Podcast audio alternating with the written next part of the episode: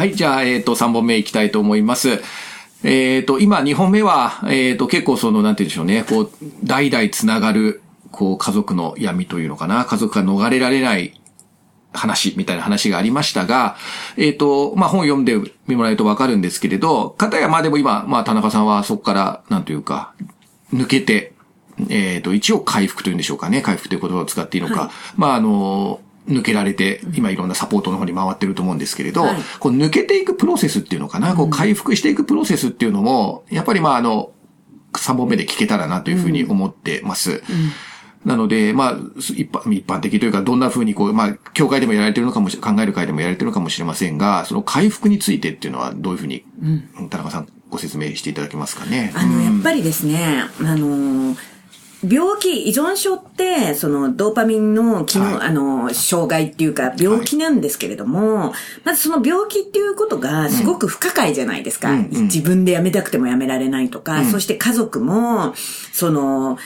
幸せになりたいと思ってるのに、それがなかなか叶わないっていうことで、うんうん。はで、なので、こう、外科的手術みたいな回復方法ではなくて、まあ、捉えてもらうとすると、生活習慣病だっていうふうに思ってもらうと一番いいんですね。はいうんうん。で、生活習慣病って遺伝的要素がすごい強いじゃないですか。うん。ちって糖尿病の家系なんだよね、みたいな。うん。だから、うちって依存症の家系なんだよね、うん。みたいな感じなんですね。じゃあ、そういう人たちって何をやっていくかって言ったら、日々の、その、習慣っていうか、日々の食事制限みたいなものが、その、うまく付き合っていくにはすごく重要なポイントになるわけじゃないですか。つまり、私たち依存症者も、日々のその考え方っていうのかな、その、えっ、と、トレーニングを積み続けるっていうのがすごく有効なんですね。うん。うんで、そのためには、まあ、私たちは、あの、はい自助グループっていうのがあって、その、ギャンブラー本人であったり、ギャンブラーの家族であったり、また依存症者の家族であったり、共依存の人たちの集まりであったり、うんうんうん機能不全の人たちの集まりであったりっていう、そういういろんな自助グループっていうのがこの世の中にはあるんですね。で、まあ、一例挙げると、ギャンブラーの本人だったら GA、ギャンブラーの家族だったらギャマノン、AC の本人だったら、AC の人たちだったら ACA とか ACODA とか、あとは共依存で苦しんでる人たちだったら CODA とか、うんうん。あとは依存症の家族であったら、ファミリーズアノニマスとか、うんうん。そういう様々な自助グループがあって、はい。そこに行くわけです。うん。で、そうすると、同じ問題で苦しんでる人たちが、うん。その自助グループにはいるわけですね。うんうん。でも、同じ問題で苦しんでるんですけど、そこに長く来てる人たちっていうのは、はい。そこにずーっと繋がって、自分の愚痴を言ったり、うん。自分の、うーん、なんていうのかな、解決しない問題についてダラダラダラダラ話してるところではないんですね。うんうんうんで、そのミーティングによって何をしているかっていうと、その自分の辛い感情とか、ず辛い気持ち、そして辛い状況からん抜け出していった、その経験を話してるんです。よく誤解されるんですけど、うんうん傷の舐め合いをしてるんでは全くないんですようんうんうん。自分が抜け出していった経験値を話すところであうんうんうんり、自分の経験を分かち合うところなんですねうんうん。でも、かといって、ああしろこうしろというサジェスチョンをするところではないんですね。言いっぱなし聞きっぱなしと言っうんうんうん。て、自分の経験をただ話してうん、それをやるかやらないか、そしてどの部分をやってどの部分をやらないか、自分がどこが共感して、これは真似したいなと思うかは、すべてその本人にゆ任せられてるんですよ。うんだから自分がやりたいとか、この人になりたいとかっていうものがあったら、その人の真似をすればいい、うんうん。みたいなところが自助グループなんですね。で、私の場合もその自助グループにつながって、まあ、あの、もともと精神科医の先生にギャンブル依存症ですっていう診断を受けて、自助グループ行きなさいって言われて、まあ、自助グループに、あの、夫婦でつながったのがきっかけなんですけど、で、その夫婦で行った時に、まず一つとしては、はい。共感があるっていうことで、うん。あ、同じような思いをした人がいるんだっていうことで、すごいホッとするっていうことで、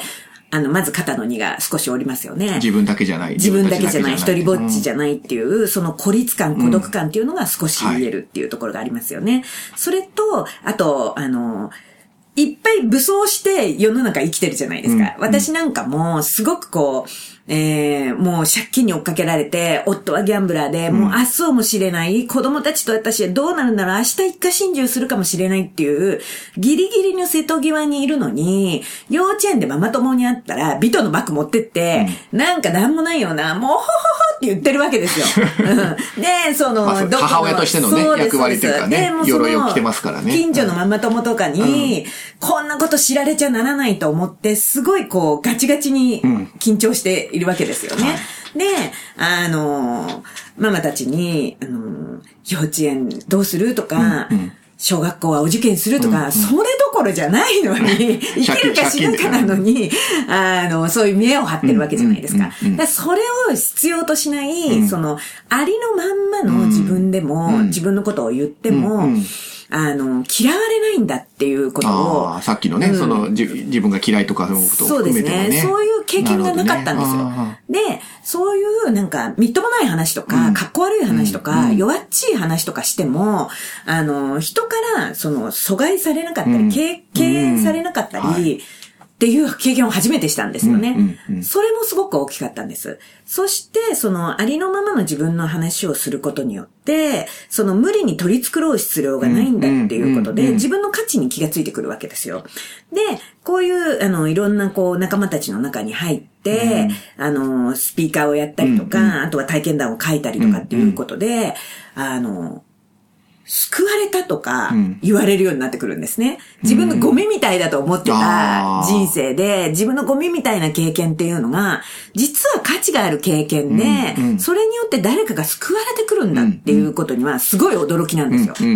で、つまり私たちっていうのは、例えばギャンブルならギャンブルとか、あとは私の場合だったら旦那を何とかしようっていうことで、ずーっとこう、ギャンブルなんか当たんない時でずっと苦しかったり、夫も自分の方を振り向いてくれないで、あの、勝手にやってるって言って苦しいわけですよね。でも、たまに当たりが出るわけですよ。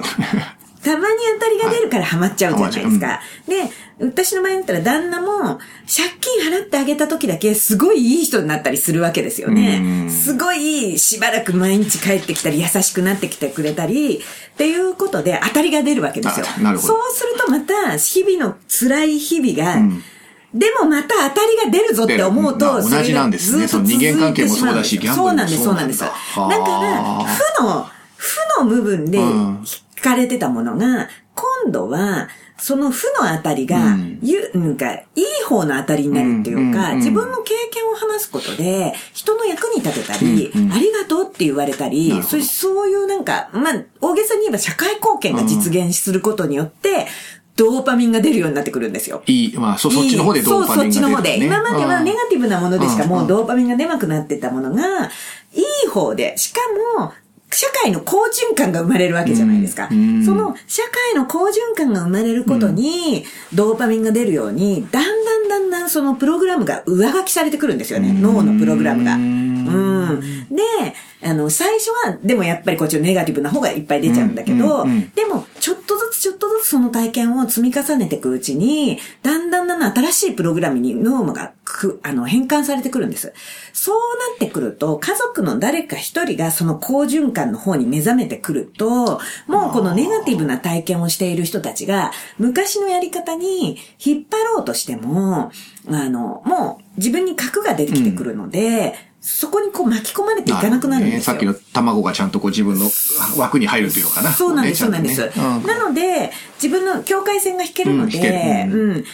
愛してるんだけど、そこにはもう巻き込まれない。なぜなら、本当にあなたのことを助けたいからっていうふうに、あの、真の手助けっていうことは何なのかっていうことが見えてくるんですね。だから、本当は、最小のその手助けが最大の効果を生むんですけれども、それがわかんないから、すべてのことを手助けして、最低の効果しかなかったわけですよ。今まではねそう、ど今までは。で借金は増えるしそうなんです、そうなんです。そこで真の手助けをするっていうことで、家庭もだんだんだんだん良くなってくるんですね。なおかつ、自分のた、自分のその経験で人も助かってくるっていうことで、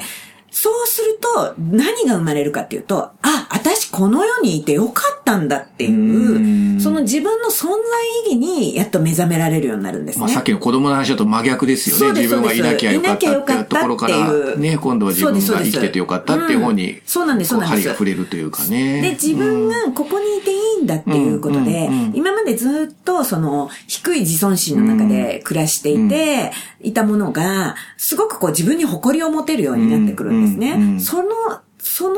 気持ちが芽生えてくるっていうのが自助グループの最大の効果なんですよ。うん。で、私自身も本当にずっとダメだダメだって言われてるわけですよね。中2でちょっと道を外れて不良になっていったところから、あの、親の言うような勉強なんか全然できなかったし、本当うちの親はすごくこう、安定を求めてる人だから、もう公務員か、うん。学校の先生とか、なんかそういうものになりなさいみたいなことをすごく求めてるんだけど、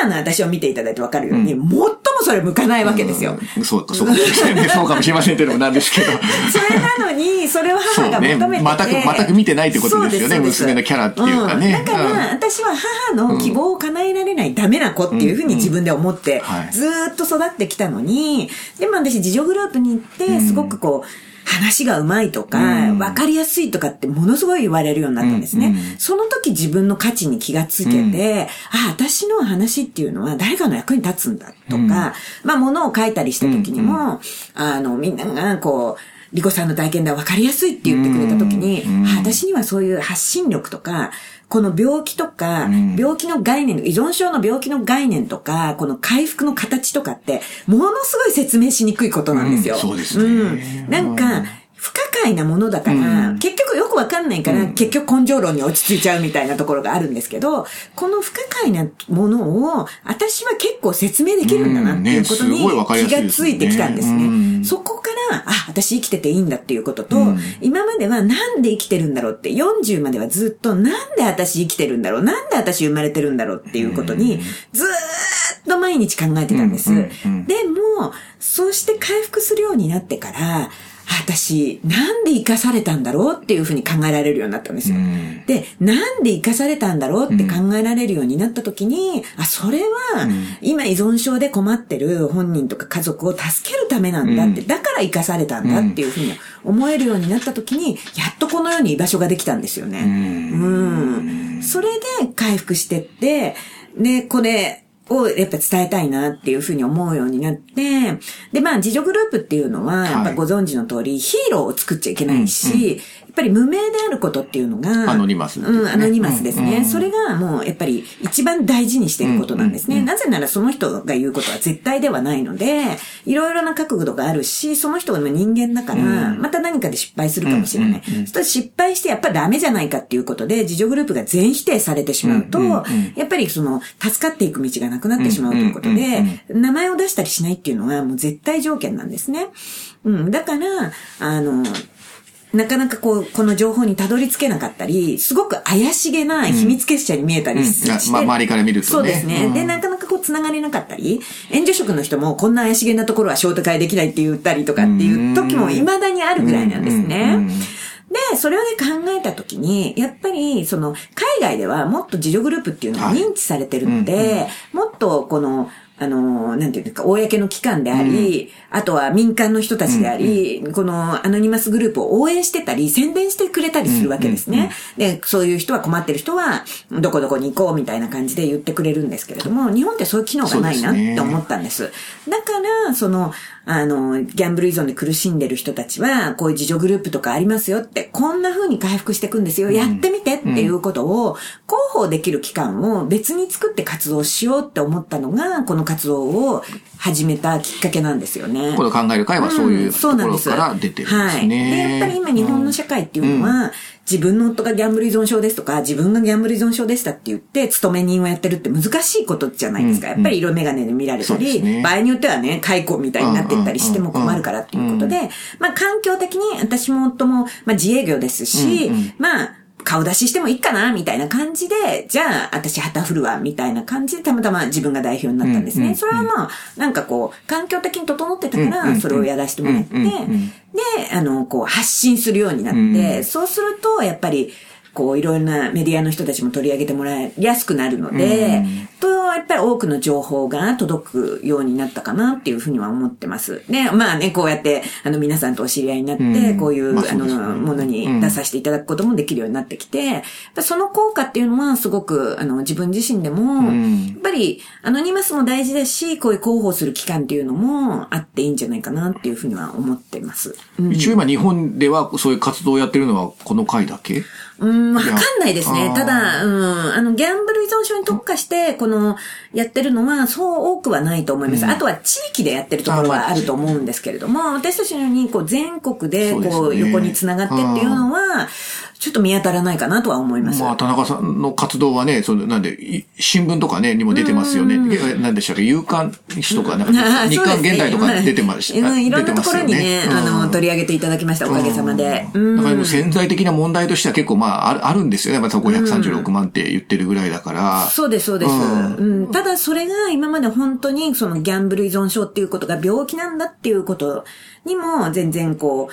えー日が当たらなかったし、うん、なので、あのーぱりこう、根性論みたいなところがすごく、うんそうダメ男っていうかねまあ人間性を否定して終わりうん。みたいな感じでねあいつはダメなんだそうなんです、そうなんです。だからね、私はすごく思うのは、うんうん。全く関係ない人たちっていうのは理解できないと思うんですよ。うん。とはいえね、うん。病気なんだとかって言われても。だから、理解できなくてもいいんです。で、理解できないし、私たちのことをだダメ人間と思っても、バカな奴らだなって思ってくれても全然構わない。うんうんうん。だけども、うん。それに対して社会全体がすごくこう、マイナスになっていくことは阻止した方がいいよねって。うんで、その人たちが立ち直るっていうことだけに期待してても難しいんだなって。だったら社会全体で、その人たちの自助努力だけじゃなくって、ね。うん。みんなで取り組んで自分たちの被害がなるべく及ばない最小限で済むように、それは社会的な資源であったり、あと社会保障費、そうね。いったものが余計に取られるの嫌だなっていうところに、ちゃんと着目してもらいたいまあなって思うんです結局そういう人たちが転落してたらね、生活保護になったりして、保護費が増えたりするってことは結局社会保障費がかかっちゃうことですもんはいね。うんだったらちゃんと適切に治療してとか。そうそうそう社会的にもそれは損失が少なくなるだろうっていう、まあ考え方ってことですよね。そうなんですね。だからそこを発信していて、ん理解できなくてもいいけれども、うんそれによって被害が及ぶんだと。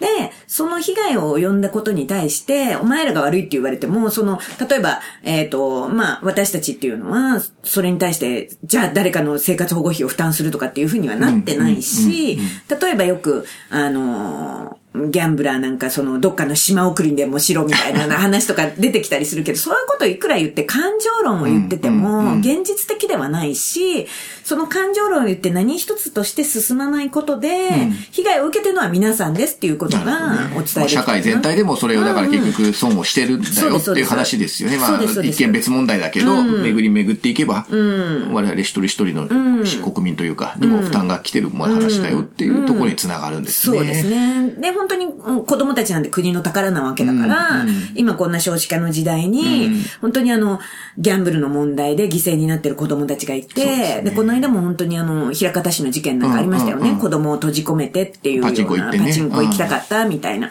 で、あれだって本当に危うく低体温症で死にそうになったっていうこともあったし、あの、ああいう傷を受けた子供たちが、じゃあ、あの、どういうふうに育っていくのかっていうことで、やっぱりすごく問題にもなっていくだろうし、実はね、あんまり報道されてないけど、その、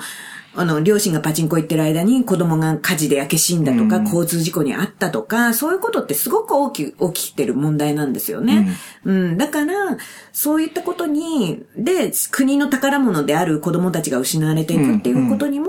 もうちょっとこう、みんなでじゃあできることっていうふうに目を向けてもらえたらなって。ただダメな親だとかっていう話でも終わるんじゃなくて、で、その背後にはやっぱギャンブル依存があって、っていうことで、理解が深まったり、防げたりするってことですよね。そうですね。だからまあ私たちも署名活動とかそういうことをやってるので、本当にあの、理解してくれ、分かってくれっていうふうに言うつもりは全然なくって、分かんないよ、本当に。私たちだって分かんなかったんだからっていう前提にいるんですね。で、私たちだってすぐ身近にいる夫のことを、このバカ野郎と思ってたんだから、うん大バカ者と思ってたんだから、全然関係ない人たちに分かってくれっていうのは難しいっていうことも分かってるんですね。うん。だから、だから社会全体で取り組む方だに、まず考えてもらえたらなっていうふうには思ってるんですよね。うん。で、まあそれを当事者がね、その援助職じゃなくて当事者がこれだけ発信してきてるっていうのがね、やっぱりまあ強いし、響きますよね、やっぱりね。そうですね。でもね、やっぱり最初はちょっと怖かったですけどね。ああ、そうですか。んやっぱりね全然、うんもう脳死せずに。うん、私と夫はいいけど、思春期の子供がいるので、なるほどねうん、中学生、今中学生なんですよ。すねだからそれが、あの、両親がギャンブル依存症だったってことで、テレビとか新聞に取り上げられて、どうなのかなっていうのは、やっぱりちょっと最初怖かったですね。ちょっと聞いてもいいですか？それは今、自分の家族って子供たちは何て言ってるんですか？お母さんお父さんあのね、最初ね、やっぱりね、バックレってたんですね、私たち。で、子供たちに、ね。バックレてたんでし伝えてなかった伝えてなかったんですよそれもすごいね。それで、あの、でもテレビでちょっとニュース番組で特集してくれたんですよ、私たち夫婦の。でも、子供たち部活だから、どうせ見ないからいいや、みたいな 甘い考えで、そのまま放送されたんですね。バレるでしょそしたら、お友達が見てたみたいで、お前んち借金あんだってな、みたいなこととかを言われちゃって、それでまあ、でもね、子供ってすごいなと思ったんだけど、すごいびっくりして帰ってきたんだけど、私と夫に言えないんですよ。ああ、テレ、うん言われてんのまあにね。うちに借金あるのって言えなくて、おばあちゃんに言ったんですよ。はあ。それでおばあちゃんがびっくりして、私母にも言ってなかったんで、テレビ出るっていうのを、あんたたちテレビ出たの？とかって言って、ケックンがすごい、あの、びっくりして帰ってきたわよみたいになって、こんなこよとかって言って、それで初めて、ああ、まずいなと思って、で、子供たちにその、録画しておいたそのニュース番組と、いや、実はパパとママ昔こういうことがあって、あのこういう問題があって、今はそれを助けるための活動してるんだって言ったんですよね。で、あの、そしたらすごい子供たち理解してくれて、で、そのシーンの中で、どうして離婚しようと思わなかったんですか？ってはいうインタビューがあったんですよ、うんうん私に。うんうん。そしたら、私がそこで、あの、それはやっぱり好きだったからですって、やり直したかったんです、この人とっていうことを言ったんですよね。そしたらなんかね、息子が、かっこいいママって言ったんですよ。うん。なんかやっぱりね、親は、やっぱりなんかこう、すごくその時に学んだのは、あの、